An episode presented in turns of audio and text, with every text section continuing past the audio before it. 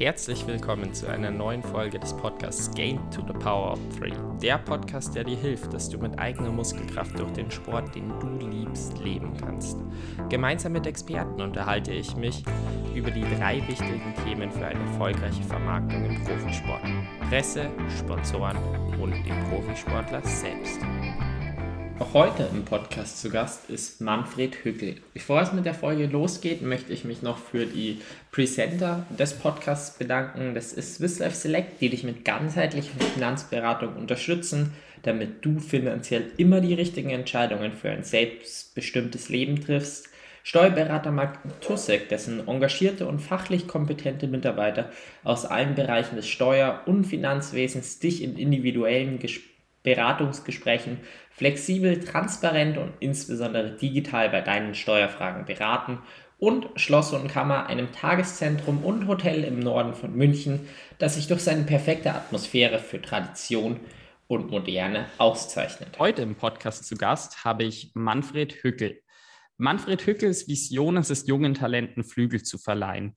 Als langjähriger Red Bull Manager äh, beziehungsweise CCO, also Global Head of Marketing and Sale. Bis März 2018 hat er diese Vision ähm, Tausenden von Mitarbeitern weitergegeben. Heute ist er Managing Partner der St. Gilgen International School, externer Dozent bei der WU Wien, Universität von St. Gallen und HHL Leipzig, ist Vortragsredner, hatte selber einen Podcast, der mir sehr gut gefallen hat. Ähm, und ist gerade am Schreiben von einem Buch namens Leadership mit Schmetterlingen im Bauch. Ähm, also eine wirklich, ja, jetzt eben viele verschiedene Aufgaben, um diese Vision umzusetzen. Ähm, ich bin sehr inspiriert von ihm und deswegen freue ich mich wirklich sehr, dass er sich die Zeit für den Podcast genommen hat. Herzlich willkommen, Manfred. Danke, Niklas. Danke für die Einladung. Ich freue mich auf unser Gespräch. Ich habe ja schon angesprochen, dein größtes Anliegen ist es, jungen Talenten Flügel zu verleihen. Ähm, und magst du vielleicht einfach mal dieses Anliegen, diese Vision ähm, näher erklären, beziehungsweise auch erklären, warum es deine größte Vision ist? Ich habe äh, in den langen Jahren, die ich bei Red Bull sein konnte, bemerkt, dass mir bei meinem Job der Teil am meisten Spaß gemacht hat, wenn ich mitbekommen habe, dass ich ähm, bei einem jungen Mitarbeiter oder bei einer jungen Mitarbeiterin einen Impact hinterlassen konnte. Das galt aber nicht nur für die, für die Leute, mit denen ich zusammenarbeiten konnte, auch ähm, zum Beispiel bei Athletenprojekten. Wenn man so das Gefühl hat, hm, da konnte jetzt sich ein bisschen was beitragen, dass äh, der junge Mensch sich einen Lebenstraum erfüllen konnte, das hat mich immer total beseelt und das waren für mich die erfüllendsten und äh, schönsten beruflichen Momente. Das klingt wirklich sehr, sehr spannend und ich freue mich da später auch noch tiefer darauf einzugehen. Ähm, meine Standardfrage war, ist eigentlich zum Podcast Start, ähm, wer bist du und was machst du? In deinem Fall wollte ich es als zweites stellen, denn äh, die Vision steht da noch darüber, aber jetzt ähm, Bühne frei für die Frage, wer bist du und was machst du? Also was ich mache, ich, äh, ich folge meinen Leidenschaften. Das habe ich immer schon machen können. Ich war als äh, Sportler war meine erste Leidenschaft äh, das Handballspielen. Ich war viele Jahre ein begeisterter Handballer und die Mannschaft, die war so richtig so Familie für mich. Für mich äh, war es großartig, gemeinsame Siege in dieser Handballfamilie in Wien, ich habe in einem, einem Wiener Club gespielt, äh, zu feiern. Die seltenen Niederlagen hin und wieder mal verloren auch, ja, das in der, in der Mannschaft auch äh, mitzutragen. Und ähm, ich war dann nicht, nicht gut genug, um wirklich als Profi mal so in der deutschen Bundesliga zu, zu landen. Ähm, es hat einmal gereicht für, für Meistertitel in Österreich und einmal ganz kurzen Einsatz in der Champions League. Also die hieß damals natürlich anders. Ähm, da bin ich auch kurz mal reingekommen, bin voller Energie herumgeflattert. Ähm, aber viel mehr habe ich dann im Handball nicht ausgerichtet. Und die, die zweite, viel spätere sportliche Leidenschaft, die ich gefunden habe, war dann der Triathlonsport. Aber da war ich dann schon deutlich über 45 Jahre alt, bis ich dann draufgekommen bin, wow, das ist auch etwas, was bei mir so, ähm, was mich richtig begeistert. Ganz ähnlich wie, wie früher, nur mit dem Unterschied, dass man halt dann doch viel mehr Zeit alleine beim Training und so verbringt. Das waren die, die sportlichen Leidenschaften. Und neben meiner Familie, die natürlich meine wichtigste Leidenschaft ist, war die erste große berufliche Leidenschaft über viele Jahre Red Bull. Also bin ich wirklich ähm, jeden, jeden Montag früh mit Begeisterung, egal in welchem Land ich im Einsatz war, äh, in die Arbeit gegangen. Das war für mich, ich habe das gar nicht als Arbeit gesehen, das war mehr eine, eine Berufung und das war ein tägliches Privileg, mit, so einer, mit solchen Kolleginnen und Kollegen, mit so einer Marke arbeiten zu können. Und dann habe ich dann doch noch was gefunden, was äh, mich noch mehr begeistert hat. Und das war, das war eine Schule und das, äh, das Thema äh, direkt was für die Bildung, für die Ausbildung von jungen Menschen beitragen zu können. Jetzt hier an der eigenen Schule in St. Gilgen oder auch an den drei Universitäten, wo ich gelegentlich auch über Leadership oder über Verhandlungstechnik was lehren darf. Bei Red Bull hast du ja über die Jahre, du warst sehr, sehr früh schon bei Red Bull und dann eben bis 2018 habt ihr gemeinsam einen wirklich großen Konzern aufgebaut. Und eine wichtige Rolle dafür hat sicher dein Führungsstil gebaut, äh, gespielt. Der lässt sich am besten beschreiben mit Stärken, Stärken, beziehungsweise eben dieser Mission, Talenten Flügel zu verleihen. Magst du vielleicht auf den näher eingehen? Ja, voll gerne, weil ich bin total überzeugt von dem Prinzip, Stärken von Menschen zu erkennen und darauf aufzubauen und nicht das Gegenteil zu machen. Also Schwächen zu suchen und versuchen, die Schwächen auf mittelmäßiges Niveau zu bringen. Und ähm, dieses Prinzip, das passt auch gut zu Red Bull und äh, viele Red Bull-Kollegen leben das auch. Ähm, Red Bull hat auch einen eigenen, äh, so eine Art, Art, Art äh, Stärkenfinder entwickelt, den, den, nennen sie Wings Finder, den kann man kostenlos im Internet sich, äh, sich runterladen und über sich selbst mehr erfahren, wo die eigenen beruflichen Stärken sind und dann später darauf zu setzen. Aber warum glaube ich so sehr daran? Das ist etwas, das haben wir ja im Sport schon gelernt. Im Sport gewinnst du nicht mit Mittelmäßigkeit. Im Sport gewinnst du mit deinen Waffen, mit deinen Stärken. Also zum Beispiel der Rafael Nadal hat jetzt nicht, ich glaube, 13 Mal mittlerweile schon die, die French Open gewonnen, weil er an seinen Schwächen gearbeitet hat. Wie zum Beispiel sein Aufschlag gehört nicht zu seinen Stärken. Er hat nicht sein Training darauf fokussiert, sondern auf seine wirklichen Stärken, auf seinen Rückschlag, ähm, auf die Härte seiner Schläge und all die Dinge, wo er immer schon besser als andere war. Die machen ihn zum Sieger. Und ähm, kürzlich hatte ich auch eine Chance, mit äh, Natascha Badmann darüber zu sprechen. Und sie hat mir gesagt, äh, du, du, kennst sie natürlich, Natascha Badmann ist sechsfache Gewinnerin vom Ironman äh, Weltmeisterschaft in, in Hawaii, Schweizerin. Und sie hat mir gesagt, äh, du Manfred, ich bin, bin keine gute Schwimmerin. Ich denke, wie kann das sein? Also der Sport besteht doch aus drei Disziplinen, Schwimmen, Radfahren und Laufen. Wie kann sie so erfolgreich sein, wo sie keine gute Schwimmerin ist? Sie hat gesagt, sie nur das Riesenglück gehabt, dass ihr Coach sie gefragt hat, was sie am liebsten macht. Und sie sagt, ja, am liebsten gehe ich Radfahren am Training. Sie hat natürlich gesagt, ich gehe am liebsten Velo fahren, weil sie Schweizerin ist. Aber ähm, ihr Coach hat das erkannt, hat auf diese Stärke gesetzt, hat das Training voll fokussiert auf diese Radfahrstärke. Und das war der Grund, warum sie sechsmal Hawaii gewonnen hat. Beim, beim Schwimmen, okay, hat er sie so hintrainiert auf, auf, auf Mittelmaß. Da hat mit einem gewissen Rückstand ist sie aus dem Wasser gekommen.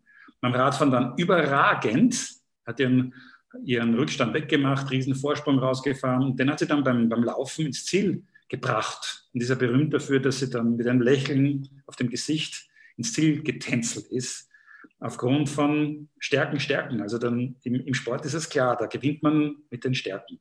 Und in der Managementwelt ist das ja auch schon sagen relativ gut angekommen. Man, man sucht bei, bei den Mitarbeitenden, wo die Stärken sind.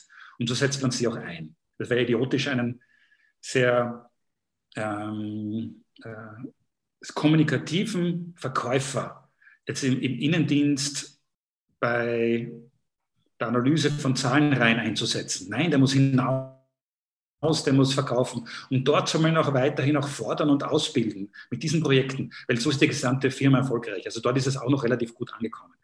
Und wo das Thema Stärken, Stärken leider, finde ich, noch am allerwenigsten angekommen ist, das ist in unserem Bildungssystem. Weil äh, viele von uns sind in der Schule draufgekommen, ja, da habe ich eine Schwäche. In dem Gegenstand bin ich nicht so gut. Und das heißt dann leider, dass in den meisten Schulen darauf der Fokus gelegt ist. Weil die Nachhilfe, die extra Stunden kriegt man dann dort, wo man nicht gut ist.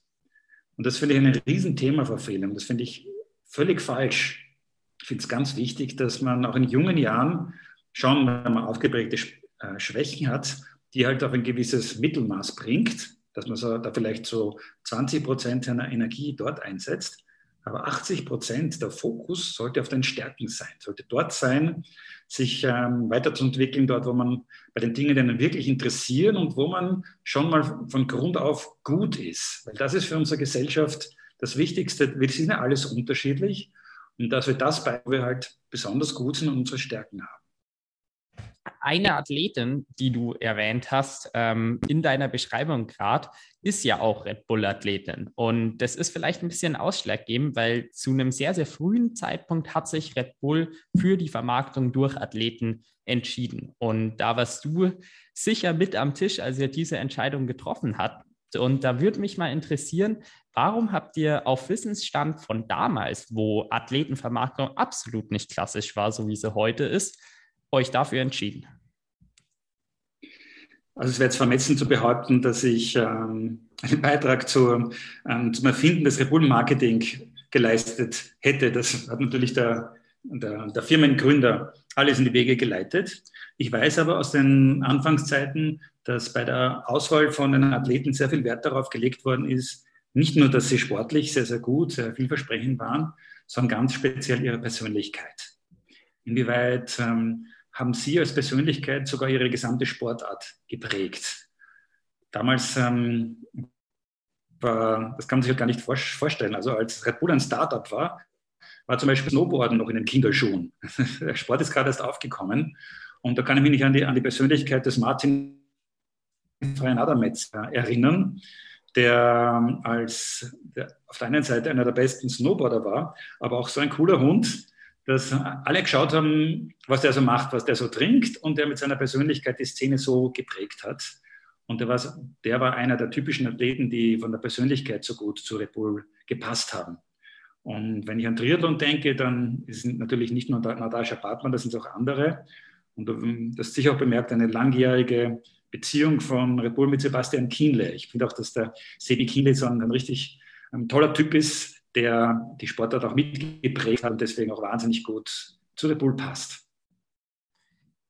Dennoch hast du dich dann 2018 für einen ähm, Wechsel im Beruflichen entschieden. Du hast es vorher schon kurz angeschnitten, aber es war ja ein ganz ausschlaggebender Moment, der für dich die Begeisterung für die St. Gilgen International School äh, ausgelöst hat. Magst du diese Geschichte mit uns teilen?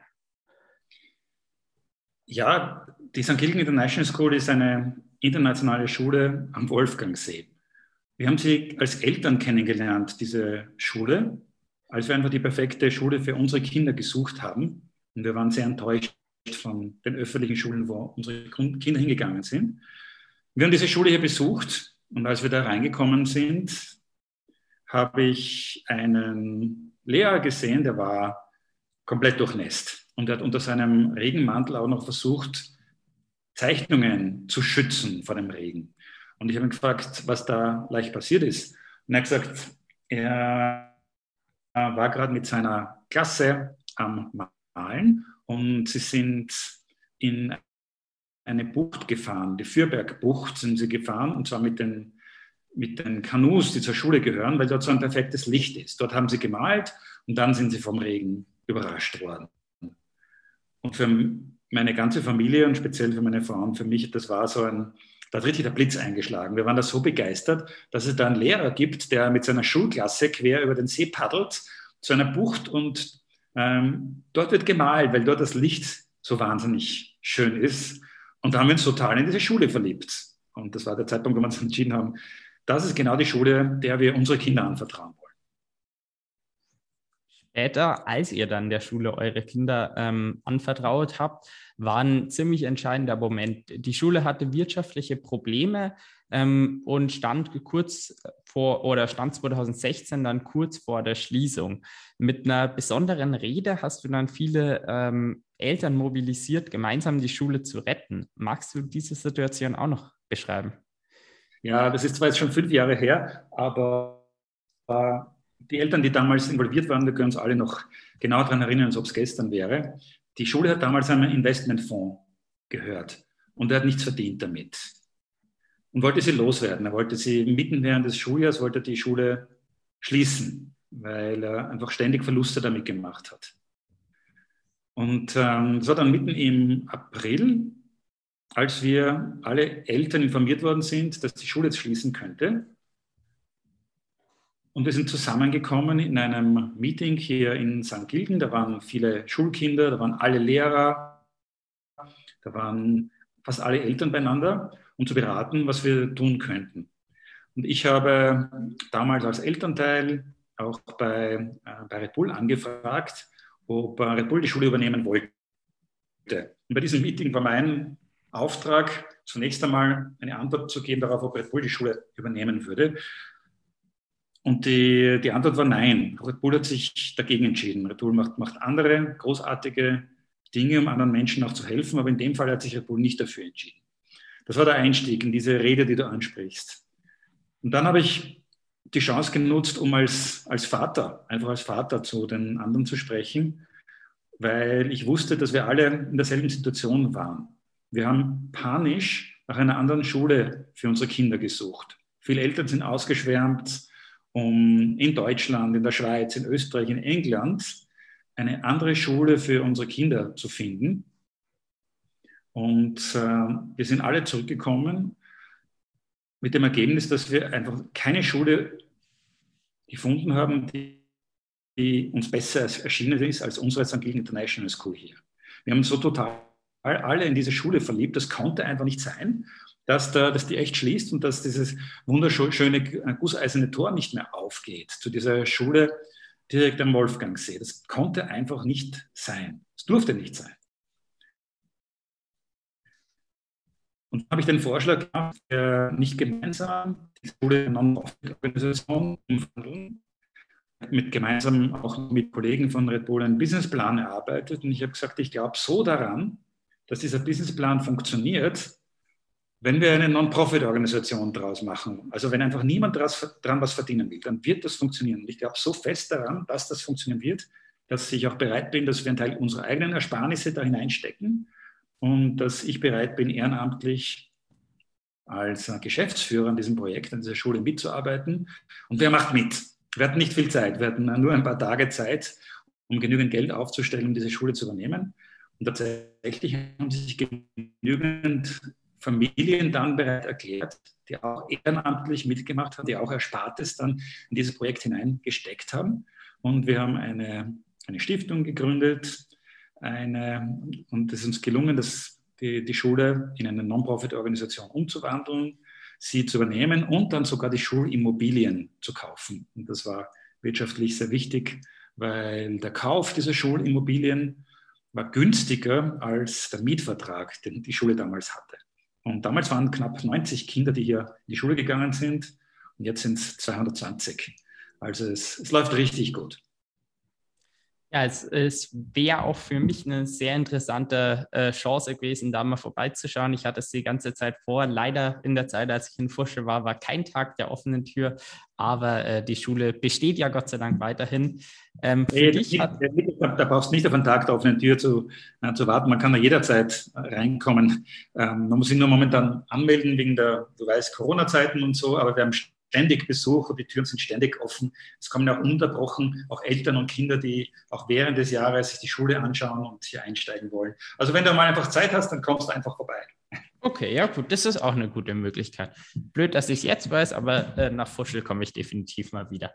Ähm, für, für dich hatte die Schule aber gleichzeitig auch beruflich dann eben Veränderungen mitgebracht. Ähm, wie du eben gesagt hast, hast du dann ehrenamtlich ähm, das Direktoriat übernommen ähm, und gleichzeitig hast du dann auch oder kurz danach begonnen an Universitäten ein eigenes Modell, was du entwickelt hast, über die Jahre über das, was wichtig ist im Leben, beziehungsweise wie man das identifiziert ähm, herausgearbeitet, was dann vermutlich auch an der Schule ins, äh, unterrichtet wird. Ich weiß es insbesondere aus den Universitäten und mich würde es freuen, wenn du das hier im Podcast auch teilst.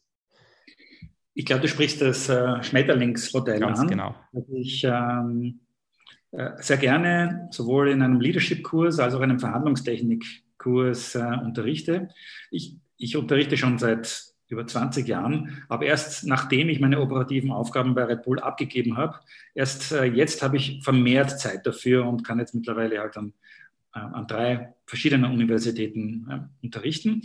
Das ist ein Modell, bei, dem's, äh, bei dem man sehr schnell für sich selbst feststellen kann, was einem besonders wichtig ist. Weil wir müssen ja täglich Entscheidungen treffen, was uns wichtig ist und was uns nicht so wichtig ist. Und wir müssen täglich einfach auch mal Nein sagen zu all den Dingen, die uns nicht so wichtig sind und die wir einfach auch mal nicht machen. Das nennt man dann auch Prioritäten setzen. Und äh, mit meinem äh, Schmetterlingsmodell kann es einem gelingen, dass man für sich herausfindet, welche die sieben wichtigsten Rollen sind, die man ausfüllen kann. Dazu zähle ich drei berufliche Rollen, drei private Rollen und die siebente ist das, die Rolle, in der man sich um sich selbst kümmert. Weil man selbst muss auch in einer gewissen Ausgeglichenheit sein zwischen Anspannung und Entspannung oder Yin und Yang, egal wie man das ähm, bezeichnen will. Und wenn man das schafft, ein, ein Gleichgewicht in sich selbst zu finden und auch ein Gleichgewicht zu finden zwischen den maximal drei beruflichen Rollen und maximal drei wichtigsten privaten Rollen. Dann, so habe ich es über zwei Jahrzehnte gesehen, dann kann man über einen sehr, sehr langfristigen Zeitraum wahnsinnig erfolgreich sein. Und wenn das nicht gelingt, diese Balance zu halten, wenn man zum Beispiel zu viel Fokus nur auf berufliche Rollen hat oder wenn man zu wenig darauf schaut, dass man als Ego ähm, in seiner Rolle als man selbst im Gleichgewicht ist, dann kann man nur über einen kurzen Zeitraum erfolgreich sein, aber dann verbrennt man. Dann droht das Burnout. Und äh, das habe ich leider auch oft gesehen, wenn ich äh, Mitarbeiter, Manager, Sport, auch Sportler, Politiker gesehen habe, wie die sich weiterentwickelt haben. Die können dann nicht auf Dauer auf so einem hohen Niveau erfolgreich sein. Und ähm, macht mir große Freude, jungen, auch nicht nur Jungen, sondern auch äh, Erwachsenen. Ich habe das auch schon mit Oberärzten oder mit Managern gemacht, ihnen dabei he ähm, zu helfen, festzustellen, wie ihr eigenes Schmetterlingsmodell ausschaut.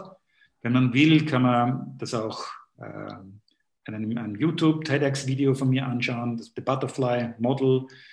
Und äh, ich spreche auch im Podcast darüber, wenn man sich damit näher äh, befassen will. Oder wenn man nach St. Gilgen kommen will, bringe ich es auch gerne jemanden bei, der hier in eine Leadership-Lehrveranstaltung von mir kommen will. Also das erfüllt mich, äh, dass ich Leuten helfen kann, für sich selbst herauszufinden, was ihnen wirklich wichtig ist und dass sie dann wirklich langfristig über einen langen Zeitraum dann ähm, genau das erreichen können, was ihnen wirklich wichtig ist. Magst du das ähm, Schmetterlingsmodell trotzdem noch mit mehr Detail beschreiben, bevor ähm, die Leute dann vielleicht für noch mehr Detail eben dann ähm, ja, auf, auf weitere Möglichkeiten zurückgreifen? Das, der, der erste Schritt ist eine wichtige Entscheidung. Welche sind meine drei wichtigsten beruflichen Rollen? Und mehr als drei wichtige berufliche Rollen gehen nicht. Wenn man jetzt zum Arbeiten anfängt, ist die erste Rolle, klar, da hat man einen Chef oder eine Chefin. Das ist was völlig Neues. Das hatte man vorher als Schüler oder als Student, gab es das nicht. Und äh, diese erste äh, Rolle muss man akzeptieren, dass das, was unserer Chefin oder unserem Chef wichtig ist, muss automatisch uns auch wichtig sein. Das ist die erste Rolle. Dann ähm, kommt eine zweite Rolle oft dazu in einer Arbeitsgruppe, dass man mit Kolleginnen, Gleichgestellten zusammenarbeitet. Und früher oder später oft auch mal eine leitende Rolle, zum Beispiel als Abteilungsleiter. Und mehr als diese drei Rollen gehen nicht. Wenn man eine vierte übernimmt, dann muss man sich überlegen, dass man eine von den anderen Rollen einfach auslässt. Und dem gegenüber stehen private Rollen. Ich finde immer die wichtigste private Rolle ist die als, als Partner, als entweder Ehepartner oder als Lebenspartner oder als Freund fürs Leben, was auch immer es ist. Weil an der muss man am meisten arbeiten. Die zweite Rolle, besser später als früher, ist die als Elternteil, wenn man sich dazu entschließt, dass man auch mal Kinder haben will. Und dann ist noch Platz für eine dritte Rolle, die heißt bei mir dann entweder als Familienmitglied oder als Freund. Ich sehe das eine, ähm, das ist für mich etwas ganz Ähnliches. Ich betrachte die engsten Familienmitglieder auch als, als Freunde. Und in diesen Rollen ähm, empfehle ich, dass man sich, und die siebte ist ja man selbst, dass man sich Missionen aussucht, die ungefähr einen Zeithorizont von drei Jahren haben. Diese Missionen, die sollen so erfüllen, dass, wenn man daran denkt, so etwas wie ein Gefühl von, von Schmetterlingsflügeln im Bauch spürbar ist. Also zum Beispiel in meiner Rolle als Lebenspartner kann eine Mission sein, so, in den nächsten drei Jahren in den gemeinsamen vier Wänden zu wohnen. Also wenn man daran denkt und dann hat man so ein Schmetterlingsgefühl im Bauch, bah, oder wir gründen eine Familie. Und wenn das anhält über einen längeren Zeitraum, dann muss man das echt machen. Dann ist das, äh, dann ist es eine, eine, eine Mission, die muss man erfüllen. Oder als eine berufliche Mission kann man sich mit einem Team in einer Arbeitsgruppe ein ganz besonderes Ziel vornehmen. Da kann man sich auch überlegen, wie man das gemeinsam feiert, wenn man es erreicht. Und wenn alle dieses, äh, dieses Ziel diese Zielerreichung mit derselben Emotion spüren können, dann kann was Außergewöhnliches dabei entstehen. Oder auch als Ego. Ich habe für mich, das ist auch wirklich sehr egoistisch, so eine dreijährige Mission mir auferlegt, beim, beim Ironman Hawaii ins Ziel zu kommen. Das gemeinsam mit meinem lieben Freund, dem, dem Jage Schmidt-Lechner, weil ich teile sowas immer sehr gerne. Alleine macht, bringt mir das nichts, aber ich will sowas immer teilen. Und das war halt eine dreijährige Mission, gemeinsam mit dem Jackie nach Hawaii fahren zu dürfen dort mitzumachen, da tatsächlich einmal das zu erleben, zu überleben und dann gemeinsam die Ziellinie oder äh, zu überqueren und das gemeinsam auch feiern zu können. Also das war für mich auch eine dreijährige Mission, wenn ich daran gedacht habe, boah, da über die Ziellinie und dann das zu hören, Manfred, you are an Iron Man, da habe ich so ein Gefühl von Schmetterlingen im Bauch ähm, gehabt, dass mich das durch diese harte Vorbereitung, durch das Rennen durchgetragen hat dass es dann für mich äh, zu dieser Erfüllung von dieser Mission gekommen ist. Eine andere Mission, die ich auch sehr spannend fand, war ähm, damals, als du eben noch als Red Bull Manager gearbeitet hast, ähm, kam ein Mitarbeiter an und für den war es eine unglaubliche Vision oder Mission, die er eben im Kopf hatte, die er dann mit Red Bull geteilt hat. Ähm, die größte, also dass ein, ähm, ein äh, Marktvertreter in den Raum kommt und mitteilt, dass Red Bull in Österreich die größte Getränkemarke äh, ja, von, von Österreich ist. Ich merke schon, ich komme leicht ins Stottern, aber ich glaube, du weißt, auf welche Geschichte ich raus will. Und ich glaube, als Beispiel zu dem Modell wäre das doch eine sehr, sehr interessante Geschichte, wenn du die noch hier teilst. Ja, das war eine der der stärksten Missionen, die ich in einem Team, ähm, das zusammengearbeitet hat, erleben durfte. Und es war schon so, wie du sagst, das war tatsächlich ein Bild von einem Verkaufsleiter und die, ähm, die, die gesamte Mannschaft, die war zuerst sehr skeptisch, es war zu weit weg, diese Mission zu erreichen. Und dann nach einigen Jahren wurde es dann aber immer realistischer. Dann hat es irgendwann so eine 50-50 Wahrscheinlichkeit bekommen. Und das ist der Moment, wenn man so eine 50-prozentige Erfolgswahrscheinlichkeit sieht, dann ist es besonders motivierend. Dann kann man ein, ein gesamtes Team dahinter vereinen, hinter, vereinen hinter so einer starken Mission. Und wir haben dann tatsächlich auch darüber geredet, wenn uns das wirklich gemeinsam gelingen sollte, na, wie werden wir das feiern? Dann äh, kam die Idee auf, das feiern wir auf einer Partyinsel. Ja, Partyinsel. Ibiza, ja, war damals schon in Österreich ähm, ein Renner als, als, als Partyinsel. Dann haben wir darüber gesprochen, wo feiern wir das? Dann hatte jemand die Idee, war cool, wäre so ein Partyboot. Ja, super, wir gehen auf ein Partyboot. Und dann haben wir darüber geredet, was für Musik wir dort hören wollen. Und äh, wir haben tatsächlich angefangen, auch die Musik von Ibiza zu verteilen. Damals waren diese Café del Mar Compilations Die waren so der, der Renner. Wir haben alle im Auto Café del Mar Musik gehört, um schon mal einzustimmen, auch akustisch, was das für ein Erlebnis sein wird, wenn wir gemeinsam diese Mission erreichen. Und ähm, ja, wir haben es dann, es ist, wir haben es tatsächlich gemeinsam geschafft und das war unvergesslich, das äh, gemeinsam zu erleben. Bevor aber jemand ähm, sowas ähnliches plant und dann eine, eine Great Gatsby Party plant, wenn er gemeinsam mit einem Arbeitsteam was, was erreicht, möchte ich schon äh, allen sehr empfehlen, dass man sich mit den Chefetagen davor abstimmt, weil das war etwas, das habe ich ein bisschen verabsandt, habe ich den richtigen Zeitpunkt verpasst, um zu sagen, so übrigens, ähm, wenn wir dann unser Ziel erreichen, dann habe ich versprochen, dass wir gemeinsam nach Ibiza fliegen und eine riesen Party feiern. Das äh, hatte ich zu spät mit, mit den Chefitäten abgesprochen. Ähm, ich konnte dann nicht mehr aus und wir haben es natürlich auch gemacht, aber das war nicht ganz billig. Und ähm, also was ich daraus gelernt habe, ist, dass man das vielleicht ein bisschen früher, sollte man auch dann die, die, die Chefetagen in so ein Vorhaben einweihen, vielleicht sogar auch dazu einladen, wenn sie auch gute, gut im Party feiern sind. Dann haben wir jetzt auch anhand der Geschichte schon einige Einblicke in das Schmetterlingsmodell bekommen. Und am Ende geht es ja darum, dadurch ähm, die großen Missionen im Leben zu finden und dann eben auch zu erreichen. Wir haben schon gehört, dass ein wichtiger Erfolgsfaktor irgendwie dieses 50-50 Wahrscheinlichkeit, ob man es tatsächlich schafft oder nicht ist. Ähm, aber da würde mich deutlich mehr dazu interessieren. Magst du da näher eingehen? Also was ich äh, mir gerne vornehme, ist, ich äh, finde nicht immer die perfekten Missionen jeder einzelnen meiner, meiner Rollen. Aber wenn ich es nicht finde, dann, dann warte ich einfach, weil die, die kommen dann, die kommen auf einen zu. Und es ist dann auch ziemlich egal, wann man, wann man diese Missionen findet. Und, ähm, und die sollen für mich so einen Zeithorizont von, von etwa drei Jahren haben.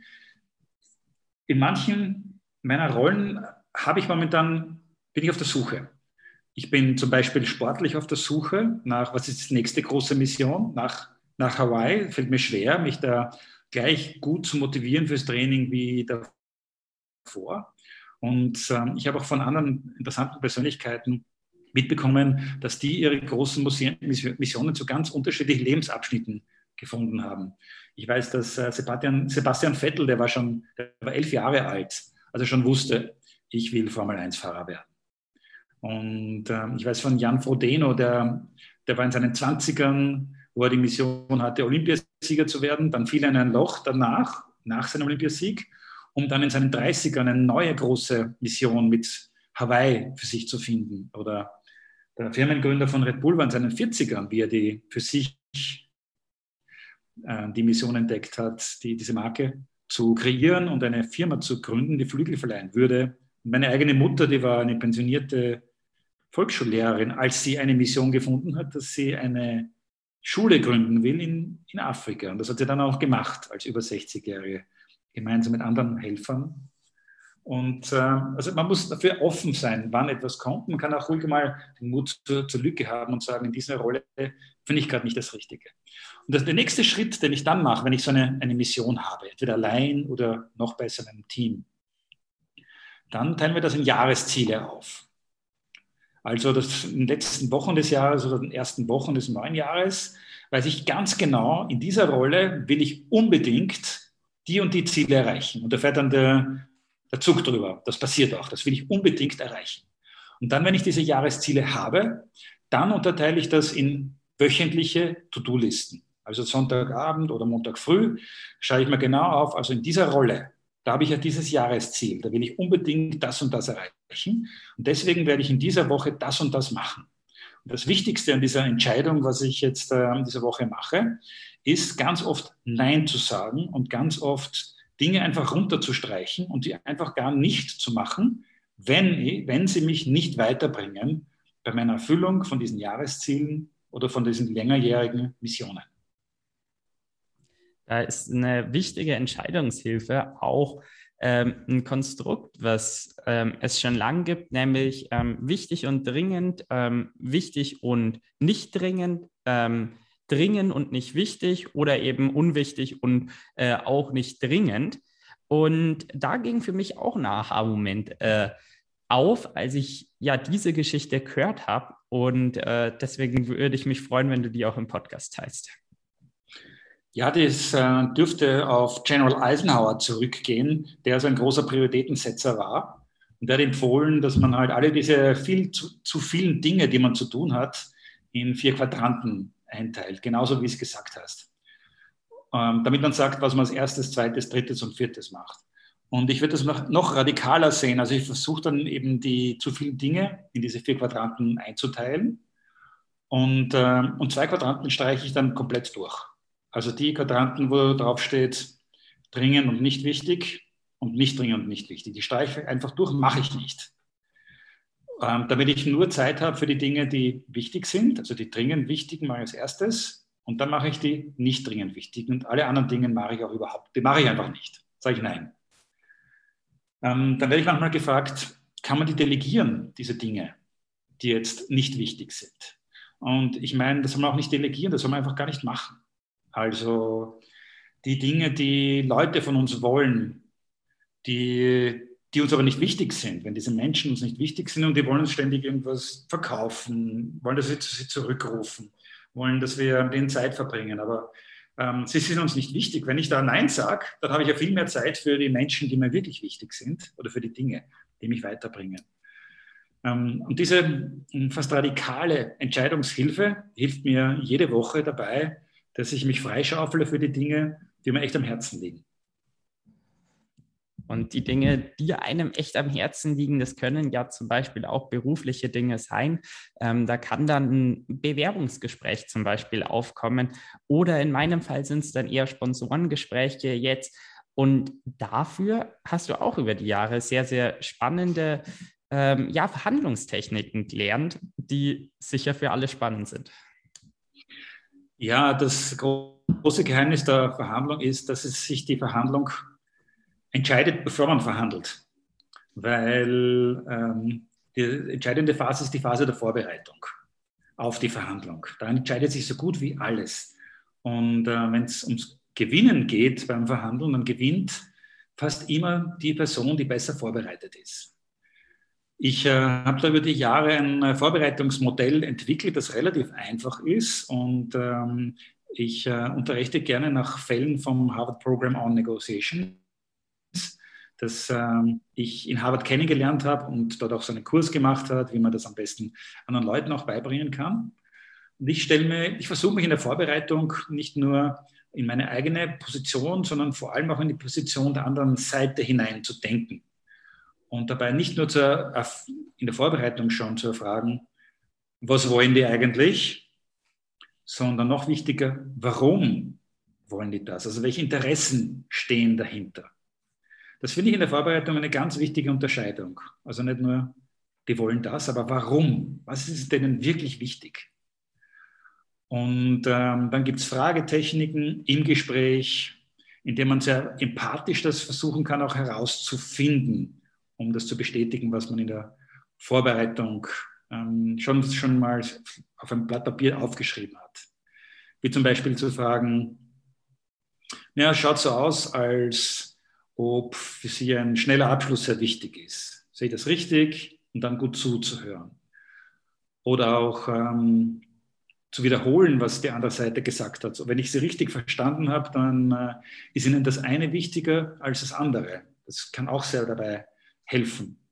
Oder ähm, wenn man mit unverschämten Forderungen konfrontiert ist, einfach das zurückzuspielen mit Fragen wie, wie soll ich denn das machen? Wie soll sich das denn bei meinem begrenzten Budget das ausgehen? diese Frage so zurückzuspielen. Äh, das kann dann auch helfen. Und das Letzte, was man in der Vorbereitung äh, auch sich durchdenken sollte, ist, was mache ich eigentlich, wenn wir jetzt uns nicht einigen? Denn das kann immer passieren. Das ist ja nichts Schlimmes. Man kann in einer Verhandlung einfach zu einem Ergebnis kommen, dass man sagt, da sage ich einfach jetzt nicht Ja dazu. Man muss ja nicht immer zu einem Abschluss, Abschluss kommen. Man sollte aber immer wissen, was man dann macht. Also einer der großartigsten Verhandler, die ich kurz kennenlernen durfte, war Bernie Ecclestone, der über viele Jahre der Formel 1-Chef war. Wenn der mit einem Land oder mit einer Stadt verhandelt hat, die einen Grand Prix abhalten wollten, der hat immer Alternativen in der Tasche gehabt. Immer. Das heißt, er hat nicht nur mit einer Stadt wie Valencia verhandelt, dass die einen Grand Prix haben wollten, der hat immer gleichzeitig gesprochen mit, mit Valencia, gleichzeitig mit Abu Dhabi oder mit Singapur, um jeweils sagen zu können, naja, ihr müsst den Grand Prix nicht in eurer Stadt machen. Aber ich sage schon, es gibt nur eine Formel 1. Aber für mich gibt es schon Alternativen. Ich kann auch nach Singapur oder nach Abu Dhabi damit gehen. Also das fand ich einen hochinteressanten Aspekt, immer in eine Verhandlung reinzugehen und sich zu bewusst, bewusst zu sein, dass man auch eine Alternative hat. Das macht einen unheimlich viel stärker.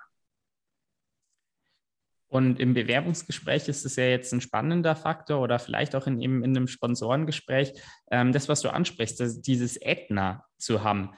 Ähm, teilweise ist man eben in der Situation, das Stärkere zu haben und teilweise ist man aber eben auch in der Situation, nicht das Stärkere zu haben, weil als Valencia kann man nun mal Formel 1 nur einmal in der Stadt haben, ähm, beziehungsweise nur die eine Formel 1 in der Stadt haben. Wie geht man dann in ein Gespräch, wo man vielleicht eben das benachteiligte Ätna hat?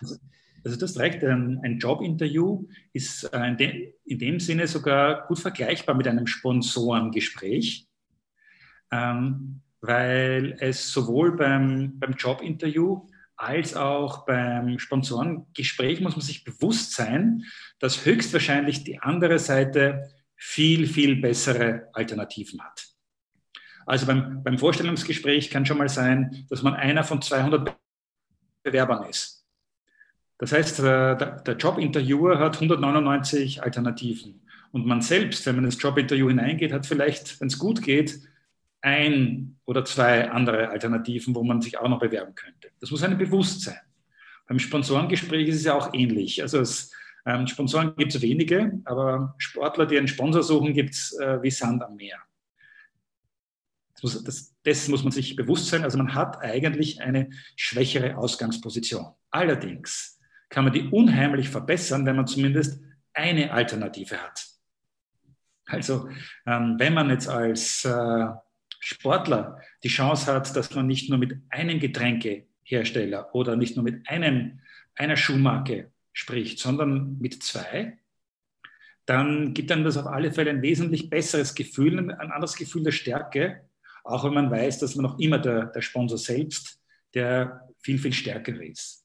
Und das andere ist, dass man sich natürlich in beiden Fällen sehr gut hineinversetzen äh, muss in die Lage der, äh, des Gesprächspartners und herausfindet, was ist denen wirklich wichtig? Was, was sind die Interessen? Was ist denen wirklich, wirklich wichtig?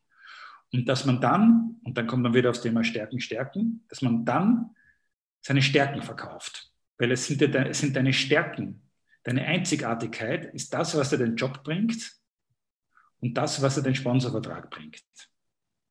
Das herauszufiltern, sich dessen bewusst zu sein, das macht mich einzigartig, da bin ich besser als andere in diesem speziellen Bereich. Ähm, und das herauszuarbeiten, das ist dann die perfekte Vorbereitung für beides, für das, für das äh, Einstellungsgespräch und auch für das Sponsorgespräch.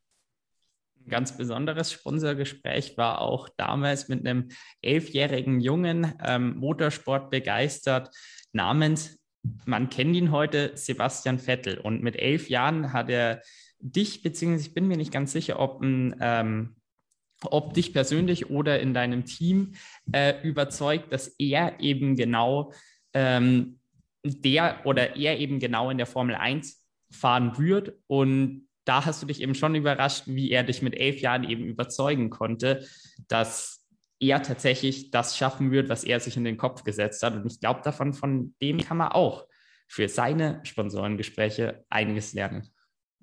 Das war beeindruckend. Ähm, er hat nicht, er hat damals noch nicht mit mir dir gesprochen, sondern mit meinem Kollegen Oliver von Red Bull Deutschland. Aber der, ähm, der, der Kollege hat mir unmittelbar nach gesagt, also heute war dann ein, ein Elfjähriger mit seinem Papa bei mir und der hat so glaubwürdig gesagt, dass er mal Formel 1 fahren wird. Das habe ich dem voll geglaubt der war total beeindruckt von dieser jungen Sportlerpersönlichkeit. Und der Sebastian hat damals noch nicht einmal seine Zahnspange gehabt, die hat er später erst bekommen. War aber schon beeindruckend mit seiner Zielorientierung. Und ähm, natürlich hat sich dann auch herausgestellt, dass er nicht nur dieses Durchhaltevermögen hat, sondern auch, auch das Talent hat. Aber das Talent haben sehr, sehr viele. Erst wenn das Talent gepaart ist mit diesem unbedingten Willen und mit dem Durchhaltevermögen, dann kann so eine großartige Karriere daraus werden wie einem vierfachen Formel-1-Weltmeister, das Sebastian Vettel damals danach mit dem Red Bull Rennstall äh, tatsächlich ähm, in die Wege leiten konnte. Und mit äh, der Story von Sebastian Vettel ist, glaube ich, auch für den Podcast ein cooles Ende gefunden. Ich glaube, es waren wirklich ja viele ähm, Denkansätze, aber ähm, wenn man jetzt auf deine Kanäle geht, und da möchte ich auch nochmal Zeit einräumen, entweder Podcast oder das Buch, was rauskommt, oder eben dann direkt nach St. Gilgen kommt, ähm, da gibt es viele Möglichkeiten, in die verschiedenen Themen noch, noch deutlich, deutlich. Ich habe ich habe jetzt, akustisch, hab jetzt akustisch deine Frage nicht äh, verstanden, deine letzte. Ich habe dich bis jetzt immer sehr gut verstanden. Ich bin sicher, dass es auch gut aufgenommen worden ist. Aber unmittelbar nachdem ich das mit äh, Sebastian erzählt habe, danach habe ich dich nur ganz abgehackt verstanden. Ich habe es mir tatsächlich gedacht, weil dein Bild auch weg war. Aber jetzt verstehe ich wieder perfekt. Also wenn du die, da nochmal einsteigen könntest. Ja, klar. Ähm, so, jetzt, genau mit Sebastian Vettel ist, glaube ich, ein sehr, sehr gutes Ende für den Podcast gefunden. Es waren sehr, sehr viele Denkansätze in dem Podcast drin. Doch wenn man jetzt noch tiefer einsteigen will, wir hatten einfach in dem Podcast unmöglich die Chance, alle Themen in so einer Tiefe zu behandeln, wie es spannend wäre. Dann gibt es auch ganz viele andere Möglichkeiten, wie ein Podcast, wie ein Buch, was relativ bald rauskommt oder wie eben auch dann ähm, ja ein, eine persönliche Fortbildung. Und da möchte ich dir jetzt die Chance lassen, äh, ausführlich darauf hinzuweisen. Ja, wer, wenn das interessiert, kann gerne auf meiner Homepage einfach vorbeischauen, auf der www.manfredhückel.com. Da stehen alle Möglichkeiten drinnen, wie man mich kennenlernen will, wo man mich finden kann und ähm, wo ich gerade unterrichte, ähm, was veröffentlicht ist. Da ist auch direkter, natürlich alles kostenlos, direkter Zugang zum Podcast, wenn man will. Und da ist auch ähm, das Video mit direktem Link zu, zu YouTube, zum Schmetterlingsmodell, wenn man sich das anschauen will. Also ganz unverbindlich, wer Lust hat, einfach bei der Homepage vorbeizuschauen, das ist wahrscheinlich der beste erste Schritt. Von mir gibt es da auf jeden Fall eine Empfehlung, weil ich habe selbst durch den Podcast insbesondere oder natürlich auch durch das TED-Video, wobei ich da den Podcast davor gehört hatte, deswegen war es gar nichts mehr Neues für mich, ähm, wirklich viel gelernt. Ähm, und äh, ja, jetzt als allerletztes vom Podcast ähm, biete ich immer Gästen die Chance, das letzte, letzte Wort des Podcasts zu haben. Auch was mir ganz wichtig ist, dass man ähm, in sich hineinhorcht und ähm, die Dinge macht, wenn man an die denkt und dass man dabei ein Schmetterlingsgefühl im Bauch empfindet. Und äh, zu all den anderen Dingen, die einen so ein bisschen gleichgültig machen, sodass man zu denen einfach Nein sagt. Und äh, insofern finde ich, bist du ein großartiges Beispiel dafür, wie du dein, deinen Traum, deinen Triathlon-Traum äh, verfolgst und jetzt auch wieder ähm, planst, den Winter über äh, nach, nach Fuerteventura zu gehen. Ähm, um deinem Traum einen Schritt näher zu kommen, finde ich, das ist inspirierend und ein großartiges Beispiel dafür, den Schmetterlingen im Bauch zu folgen. Herzlichen Dank.